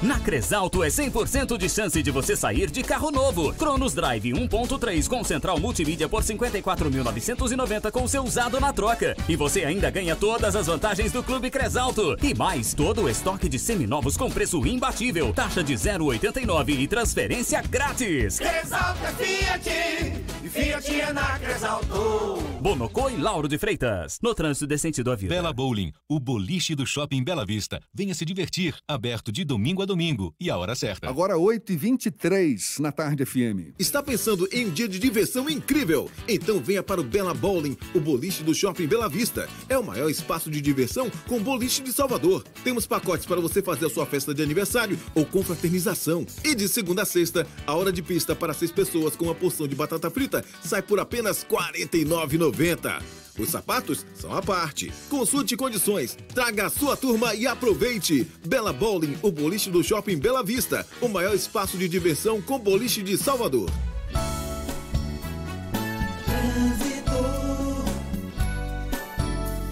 A tarde FM. Oferecimento. Monobloco, o pneu mais barato da Bahia a partir de R$ 149,90. O ano virou. Vire a chave de um seminovo Bahia VIP Veículos. Avenida Barros Reis, Retiro. A gente volta a falar com Cláudia Menezes, acompanhando o fluxo de veículos na Grande Salvador. Novidades por aí, Cláudia? Sim, Jefferson, olha, a paralela agora tem lentidão, viu? Desde a saída de Naranjiba em direção à rodoviária, se você está na paralela e vai para Pituba ou para o Rio Vermelho, vale um corte agora para a Orla, mesmo porque a Avenida CM lá no trecho do Iguatemi tem bastante lentidão também. E outro ponto, se você está na rótula do Abacaxi, a Via Expressa está ótima para você chegar na Cidade Baixa, fluindo melhor, inclusive, que a Bonocô, que tem bastante intensidade nesse momento, no trecho inicial, sentido Dique do Tororó. E se você está na Lucaia, quer chegar lá no Dique, vá agora pela Garibaldi. A Vasco da Gama tem mais intensidade nesse momento. Uma delícia, manteiga da vaca, amarelinha do jeito que a gente gosta. Manteiga da vaca é premiada, preferida dos baianos. Manteiga só da vaca na Bahia, só dá ela. Volto com você, Jefferson. Obrigado, Cláudia. A Tarde FM de carona com quem ouve e gosta.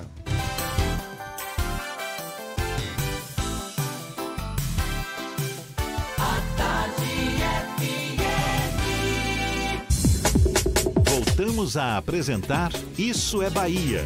Um papo claro e objetivo sobre os acontecimentos mais importantes do dia. Agora, 8h27 e um recado importante para os aposentados do Estado que fazem aniversário agora em janeiro.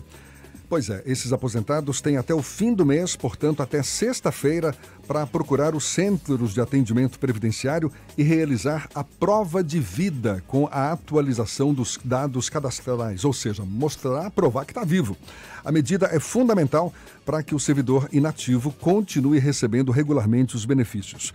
Para orientar os aposentados quanto às mudanças e a esse procedimento que é fundamental para que continuem recebendo os benefícios, a gente recebe, conversa agora com a coordenadora de relacionamento com o beneficiário da Superintendência de Previdência do Estado da Bahia, Silvia Roberta do Espírito Santo, nossa convidada aqui no Isso é Bahia. Seja bem-vinda. Bom dia, Silvia. Bom dia, Jefferson. Bom dia, ouvinte.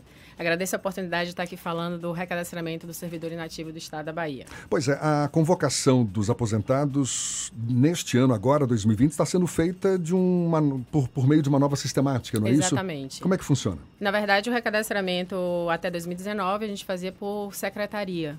Então, é, pensando em dar uma. uma um, um, pensando em dar ao beneficiário um tempo de espera mais. É, mais ágil. Mais, mais... ágil nos pós-CEPREV, diminuindo a demanda mensal, porque quando era feito por órgão de origem, nós tínhamos um volume grande em determinados meses.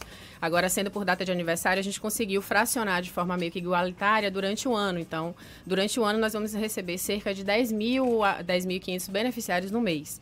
Então, essa estratégia foi pensando justamente em diminuir o tempo de espera na fila dos postos-saque e também é, é, facilitar também ao beneficiário a, o, a, a, atualização dos seus dados cadastrais. Quer dizer, a, a, orientação agora é de que os aposentados se recadastrem no mês do próprio do aniversário, aniversário, e não mais de acordo com o calendário divulgado pela Suprev. Antigamente, exatamente. Então, o recadastramento a partir de 2020 passa a ser por mês de aniversário, é, além do, do período que a gente estabelece, que é de 30 dias, né, que é no, durante o mês, nós também vamos, vamos dar a esse beneficiário que perdeu prazo no, durante o seu aniversário 15 dias de prorrogação.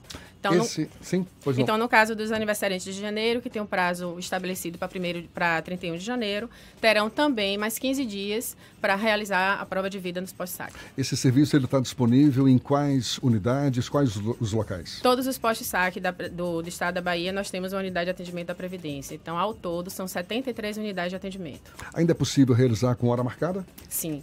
Nós temos uma, uma, é, algumas unidades de atendimento que têm agendamento, Saque Salvador, Saque Bela Vista, é, Feira de Santana, Conquista. Nós temos algumas unidades que fazem atendimento agendado. O próprio Saque Servidor tem o, o, agendamento integral. E nesse atendimento presencial é preciso apresentar documento de identidade, aqueles documentos básicos, isso. não é isso? Na realidade, nós temos três modalidades de recadastramento, né? O presencial, onde o beneficiário se dirige a uma das 73 unidades munido de identidade o documento oficial com foto atualizada, comprovante de residência e o CPF. Para o beneficiário que esteja com qualquer dificuldade de locomoção ou impossibilidade por algum motivo, ele pode nomear um representante legal, que pode ser um procurador ou um curador. Além dessa documentação de representação, a identidade CPF de ambos e um atestado médico que comprove a impossibilidade de comparecer ao posto saque. E a terceira modalidade é o recadastramento para quem está fora da área de cobertura ou resida fora da área de cobertura. Então, para este, este recadastramento, é necessário que ele envie para a Previdência os documentos autenticados de identidade, CPF, comprovante de residência, além de um atestado de vida, que deve ser reconhecido por um servidor público em atividade do seu domicílio. Como é que funciona essa questão da prova de vida? A pessoa chega lá no saque e diz: Oi, estou vivo, é assim? Não, na realidade, ele é convocado através de uma carta ele se dirige ao posto saque e se identifica através do documento. E aí o atendente recepciona a sua documentação e atualiza os dados na, no nosso sistema de recursos humanos. E é preciso fazer isso anualmente? Anualmente a partir de 2020 por mês de aniversário. Vai chegar a sua hora, Fernando. Não, e aí, aí é outra coisa. Tem, é, são todos os aposentados e pensionistas ou só a, a, partir de uma determinada idade que é necessário? Não. Todo servidor que se aposenta, no ano, no, dependendo do ano que ele se aposente, ele já é convocado para o recadastramento. Do mês que ele se aposente, ele já é convocado para o recadastramento. Por exemplo, o servidor ele se aposentou em agosto, ele faz aniversário em outubro. Então, naquele ano, ele já vai ser convocado pra, para o recadastramento. No caso do pensionista, o recadastramento não é no aniversário do pensionista, e sim do ex-servidor, né, do instituidor da pensão. Então, ele é convocado, na verdade, para o, para o pensionista não houve nenhuma alteração de calendário, porque isso já vem sendo feito desde que a Suprev foi criada. Há exemplo do que já acontece com os, os aposentados do INSS, Exatamente. na verdade. Todos os anos são obrigados a, a fazer essa prova de vida.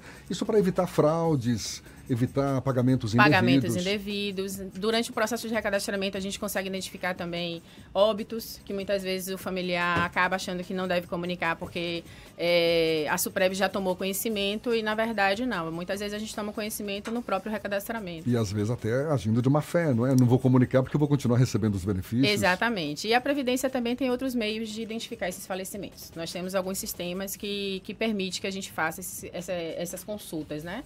A gente consulta o obituário, a gente tem parcerias com os cemitérios da, de Salvador. Então, a gente tem um sistema também do, do próprio TJ, que a gente faz qualquer denúncia que a gente recebe, que a gente consulta, a, a gente consulta através desse sistema do TJ. Então, a gente tem outros meios também de identificar a tentativa de fraude. Como funciona? É, a gente tem visto no plano federal a questão das filas do INSS a Suprev tem feito medidas para ter o mínimo de fila possível, mas ainda, é, ainda tem algum tipo de fila, de demora nesse atendimento, ou ele está mais simplificado? Na realidade, é justamente por isso que nós mudamos a estratégia, pensando em dar esse atendimento mais tranquilo para o beneficiário. Então, em parceria com a SAC, que é quem faz a gestão dos postos SAC, né? É quem faz a gestão de fila. Então, a gente percebe que com, esse, com esse, essa, essa nova medida, a gente conseguiu diminuir as filas no atendimento da Previdência. E por exemplo, quem tem, eh, você, você já até citou, quem tem dificuldade de locomoção, quem não pode ir até o saque, é possível também fazer o recadastramento, né? Só para frisar para as pessoas. Isso é assim. Nesse caso, o beneficiário pode nomear um representante legal, no caso, um procurador ou um curador, né? E munido dessa documentação, além do atestado médico, ele pode comparecer ao posto e solicitar uma visita. Então, como é que funciona? É, é, o representante legal se dirige à unidade CEPREV, munido dessa documentação, a gente vai abrir um processo para que a, a Previdência vá ao domicílio daquele beneficiário que não conseguiu comparecer pessoalmente e realize a prova de vida em loco. Ah, tem essa possibilidade de Tem. visita em loco, então. Tem, na verdade. Na, na é um- residência do beneficiário. Exatamente. Essa, essa medida é feita por, pela equipe da Previdência. Você tem ideia do volume de recursos que eh, acaba sendo pago indevidamente por conta de, por exemplo, morte que não é declarada, eh, beneficiários que por qualquer motivo perderam direito, mas estariam continuando a receber? Você tem ideia desse volume? Na verdade, nós temos nas ações de controle esse ano de 2019, nós tivemos uma economia de cerca de 83 milhões.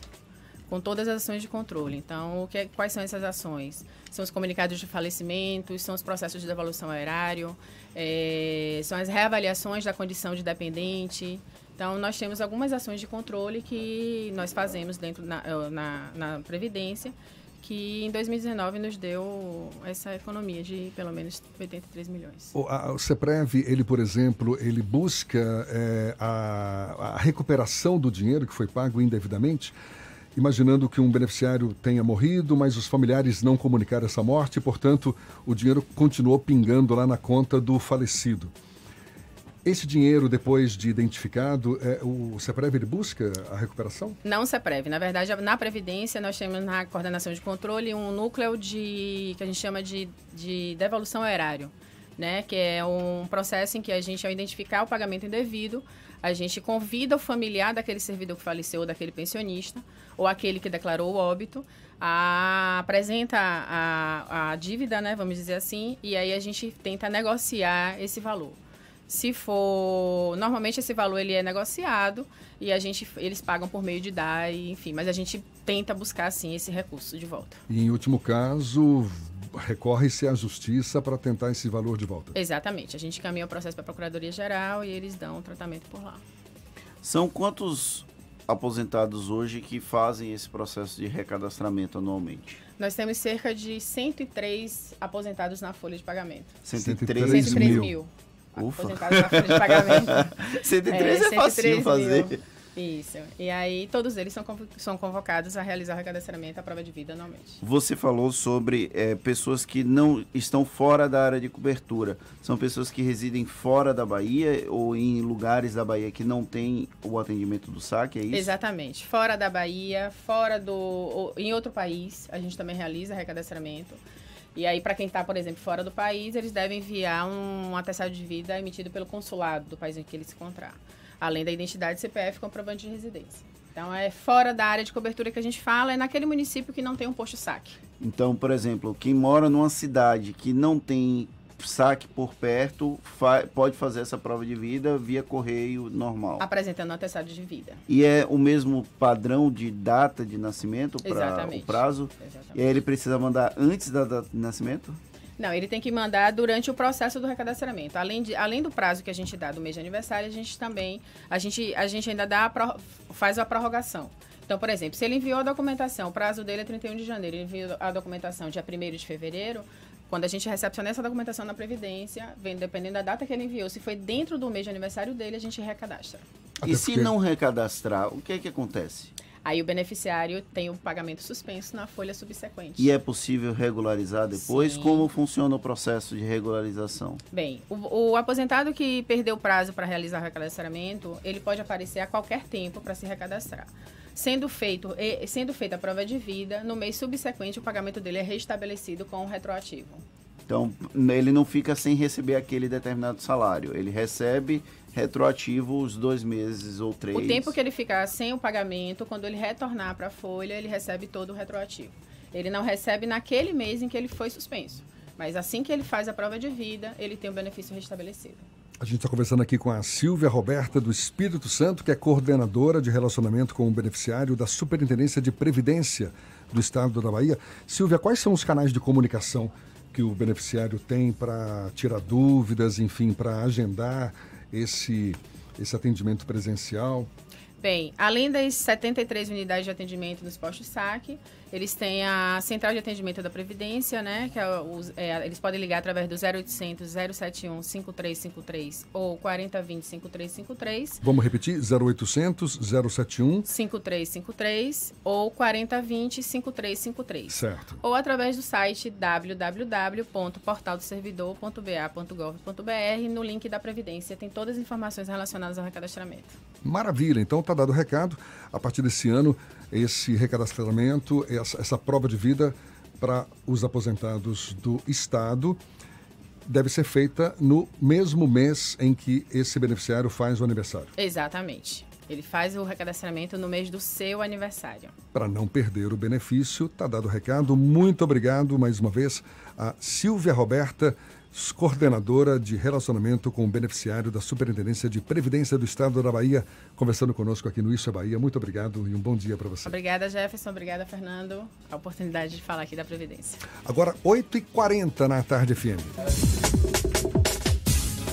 Você está ouvindo Isso é Bahia. Você quer um carro zero ou seminovo? Então não perca essa chance! Oportunidade dupla, chance única Danton Peugeot. Novos e seminovos em condições imperdíveis. Bônus de até 6 mil no seu usado e PVA grátis. Taxa zero em 36 meses. Seminovos com super descontos, taxas promocionais e PVA e transferência grátis. Peugeot 208 Active com parcelas de 599 e novo SUV Peugeot 2008 com parcelas de 799 no plano Renova Peugeot. Aproveite até sábado na Danton na Avenida Borocô. Neste verão você vai se emocionar, se envolver, sem sair de casa. É isso mesmo. Com Team Live Ultra Fibra, a diversão em casa está garantida. Aproveite muito conteúdo online de Fox, Esporte Interativo e Cartoon Network e ainda experimente Look por 30 dias. Contratando 150 mega de velocidade, você navega com 300 mega por 12 meses no débito automático. Ligue para 0800 880 4141 ou acesse teamlive.team.com.br. Ter uma agenda cheia não é mais desculpa para deixar de lado a sua saúde. O Hospital Santa Isabel criou o programa My Day. Em até 6 horas, você faz o seu check-up com a equipe multidisciplinar e, após alguns dias, recebe os exames e um programa com orientação médica, nutricional, avaliação do sono e estresse. My Day Santa Isabel. Mais que um check-up, um programa de saúde personalizado. Marque o seu. 2203-8100. Onde chegar, aonde economizar. Verão em Baza, aonde é economizar. Denuncie o furto de água na rede distribuidora. Gato é crime e prejudica quem paga pelo serviço. E lembre-se, siga as dicas de economia e use bem a água que você tem. Siga as dicas da Embasa, não demole, não vá vacilar. Se tem água, se ligue, aonde economizar. Verão Embasa, onde chegar, aonde é economizar. Mala, óculos, protetor solar. Pera lá. Antes de pensar na lista de férias, eu vou levar o meu carro na Baviera. Revisão de férias Baviera, 10% de desconto. Verificação de 30 itens mais ducha grátis. E ainda, alinhamento e balanceamento a partir de R$ 59,90. É só R$ 59,90. Agende já e aproveite. Baviera, Avenida ACM, Iguatemi, 3340-3015. No trânsito de sentido à vida. Consulte condições. Se o corpo é magro, se o músculo é fraco, o que a gente quer? Saúde! Porque a gente quer saúde! Coba Vital, presente no dia a dia. Coba Vital, pra toda a sua família, pra melhorar Coba Vital. Coba Vital é um estimulante de apetite para crianças e adultos que desejam crescer e ter o peso adequado. Coba Vital, para aumentar a fome de saúde. Coba Vital é um medicamento. Seu uso pode trazer riscos. Procure o um médico farmacêutico. Leia a bula. Vem pra Cresalto. Vem pra Cresalto! Na Cresalto é 100% de chance de você sair de carro novo. Tem Mobilike completo por 37.990 ou entrada de 11.438 e 60 parcelas de 599. E mais, todo o estoque de seminovos com preço imbatível. Taxa de 0,89 e transferência grátis. Cresalto é Fiat e Fiat Enac exaltou. Bonocô e Lauro de Freitas, no trânsito desse sentido à vida. Voltamos a apresentar Isso é Bahia. Um papo claro e objetivo sobre os acontecimentos mais importantes do dia. Agora, 16 para as 9 na Tarde FM, vamos à redação do Portal à Tarde. Thaís Seixas tem novidades para gente. Bom dia, Thaís. Oi, Jefferson e Fernando, bom dia. Bom dia a você que acompanha o Isso é Bahia. Eu trago mais informações aqui direto da redação do Portal à Tarde. Uma mulher é presa após ser flagrada com 50 quilos de maconha em um ônibus. A situação ocorreu na BR-116, no trecho de Vitória da Conquista, no sudoeste do estado. Segundo a Polícia Rodoviária Federal, a passageira demonstrou nervosismo durante a abordagem e na revista ao compartimento de bagagens, os agentes encontraram 76 tabletes de maconha distribuídos em duas malas. A suspeita informou aos policiais que pegou a droga em São Paulo e receberia dois mil reais para fazer o transporte até Aracaju, em Sergipe. A mulher e a droga apreendida foram apresentadas na delegacia de Conquista. Ela vai responder por tráfico de drogas. E as startups brasileiras lideradas por mulheres têm até 7 de fevereiro para se inscreverem no projeto Women Entrepreneurship. A iniciativa tem o objetivo de ampliar o empreendedorismo feminino no país por meio do acesso à educação e ao capital. O negócio pode estar em qualquer fase de desenvolvimento, desde que seja de base tecnológica. Segundo o Sebrae, as empresas selecionadas vão receber aportes que variam de 50 mil a 5 milhões de reais nos próximos cinco anos. Podem participar startups de todo o país que tenham pelo menos uma mulher como sócia. O endereço para as inscrições está disponível no portal à tarde, assim como outras notícias. Acesse atarde.com.br. Volto com você, Jefferson. Obrigado, Thaís. Muito obrigado. Agora, 8h45. Os aeroportos de Porto Seguro e Ilhéus, no sul do estado, vão ter oferta de voos extras no mês de fevereiro. Juntos, os terminais da Costa do Descobrimento e do Litoral Sul têm a estimativa de receber quase 230 mil pessoas neste período. Em Porto Seguro, o aeroporto vai ofertar 245 voos, além dos mais de 440 regulares previstos o que representa um aumento de 55%. Em Ilhéus, o aeroporto Jorge Amado vai ter um aumento de quase 10% na oferta de voos no próximo mês. Vão ser 16 extras, além dos 185 regulares. E três estudantes do Centro Estadual de Educação Profissional em Saúde, Tancredo Neves, da cidade de Senhor do Bonfim, desenvolveram velas e sabonetes usando uma matéria-prima bem comum, um óleo extraído da borra de café o produto tem capacidade de repelir os mosquitos transmissores da dengue, o Aedes aegypti. Os produtos são livres de substâncias químicas. Os estudantes afirmaram que o sabonete consegue criar uma barreira protetora rica em tiamina, a substância capaz de proteger a pele contra os mosquitos. Já a vela, através da queima, consegue exalar no ar substâncias nocivas aos animais o Ministério da Saúde informou que 11 estados brasileiros, incluindo a Bahia, vão poder ter surto de dengue ainda este ano. Tá vendo, Fernando? Nada de jogar fora essa borra de café. Paulinho, que faz essa bacia de café todo dia aqui pra gente. Vamos guardar essa borra e mandar lá para os estudantes de Senhor do Bonfim, não é Parabéns isso? pela iniciativa deles e essa conquista né, da desenvolvimento tecnológico de uma escola estadual do interior da Bahia. Brincadeiras à parte, parabéns mesmo, a iniciativa nota 10. Agora, 8h47, a gente dá sequência ao nosso giro. Vamos a Luiz Eduardo Magalhães, oeste da Bahia.